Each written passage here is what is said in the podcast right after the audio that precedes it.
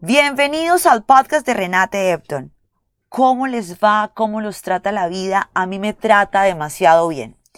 Este podcast es grabado una semana antes de que se publique y hoy recibí una noticia que no se imaginan, yo todavía no lo puedo creer. Eh, la Universidad de Southern California me aceptó para hacer mi maestría en leyes.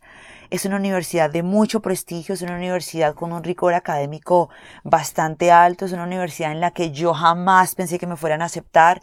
Yo no dudo de mis capacidades, pero, pero jamás pensé que, que yo fuera a ser aceptada en esa universidad. En serio que fue una noticia que, que me llenó de alegría y este podcast hoy vibra de alegría. O sea, creo que en serio mm, la felicidad me, me, me, me corre por las venas el día de hoy, como que respiro felicidad el día de hoy. Entonces les quería contar eso porque me parece bonito como, como compartirles mis logros. Y lo otro que les quiero contar es que esta mañana mi mejor amiga me llamó. Eh, y digamos que se largó en halagos eh, con mi podcast, me felicitó, me dijo lo mucho que le gustaba mi contenido, me dijo lo orgullosa que se siente de mí, de mis capacidades, de mi inteligencia.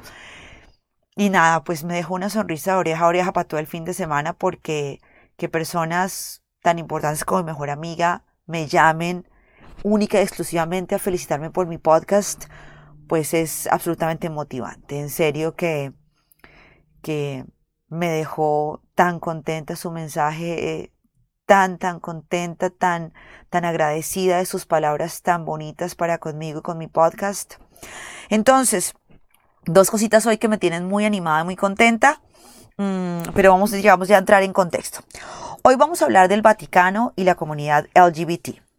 Antes de empezar con mi relato, debo explicar que el acrónimo LGBT se ha extendido y hoy se dice LGBTQIA, que corresponde a lesbian, gay, bisexual, transgender, queer, intersex y asexual. En todo caso, para, para efectos de este podcast, voy a utilizar el término LGBT, no sin antes pedirles que de ahora en adelante identifiquemos y entendamos cada una de estas siglas. Listo, empecemos. Pensé mucho antes de grabar este podcast, pues en un mundo lleno de intolerancia, de conflictos raciales e ideológicos, lo último que quiero es cuestionar las creencias religiosas de quienes me escuchan, ya que considero fundamental para la sociedad respetar y aceptar los pensamientos y costumbres establecidos en torno a una idea de la divinidad o de lo sagrado.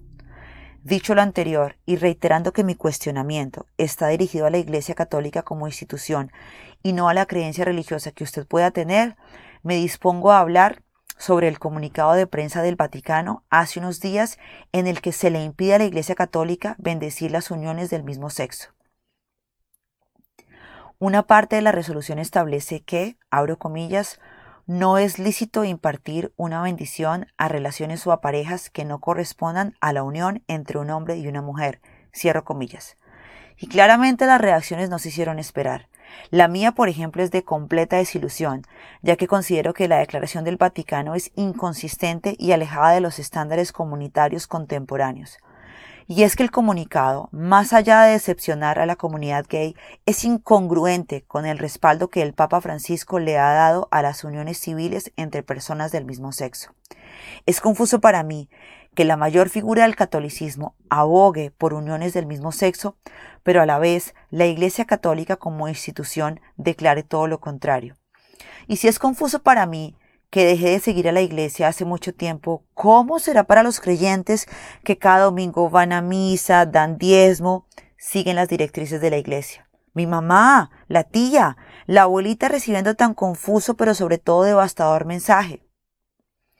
En un mundo en que las injusticias y desigualdad con las minorías es el común denominador, en el que la comunidad LGBT es constantemente vulnerada, agredida y violentada, las declaraciones de la Iglesia, lejos de proporcionar un camino para que la comunidad gay sea no solo aceptada, sino incluida, lo que hace es ahondar en la discriminación a la que los homosexuales se ven sometidos a diario.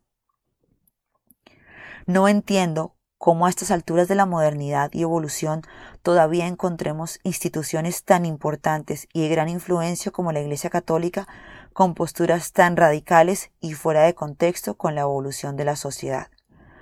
Cuando pienso en figuras que lideran procesos, cambios, pienso en la importancia y el alcance de un mensaje como el que el Vaticano está dando. Es que el mundo, en el mundo hoy hay católicos en todas las regiones, en todas las latitudes, siendo América el continente con mayor número de creyentes. ¿Ustedes se imaginan el alcance del mensaje que la Iglesia está dando con estas declaraciones y el nefasto resultado de las mismas? ¿Cuántas personas rechazan a la comunidad LGBT por el hecho de no ser aceptadas por la Iglesia que representa sus creencias? ¿Cuánta violencia hay contra los homosexuales por esta misma razón? En mi opinión, es por esto, entre muchas otras razones, que la Iglesia ha perdido tantos seguidores. Yo hoy, por ejemplo, me declaro uno de esos seguidores que ha dejado de creer en la Iglesia. Aun habiendo crecido con una formación católica, hoy no creo en la Iglesia. Sus constantes actos de corrupción me llevaron a perder la credibilidad en los sacerdotes y en la institución como tal.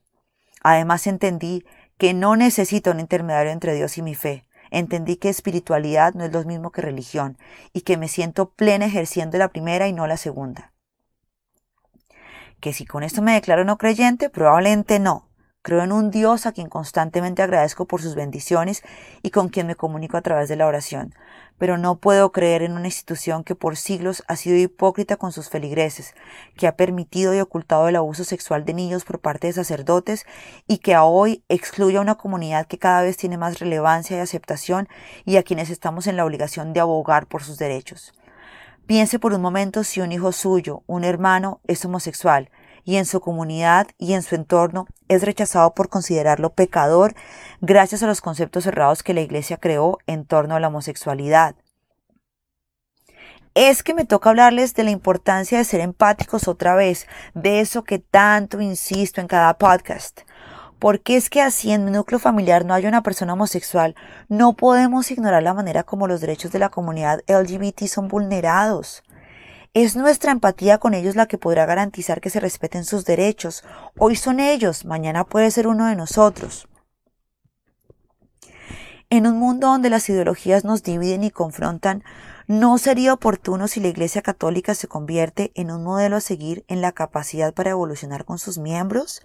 ¿Será que se le está haciendo tarde al Vaticano para entrar en sintonía con muchos de sus feligreses y defender la justicia y la igualdad de la comunidad gay?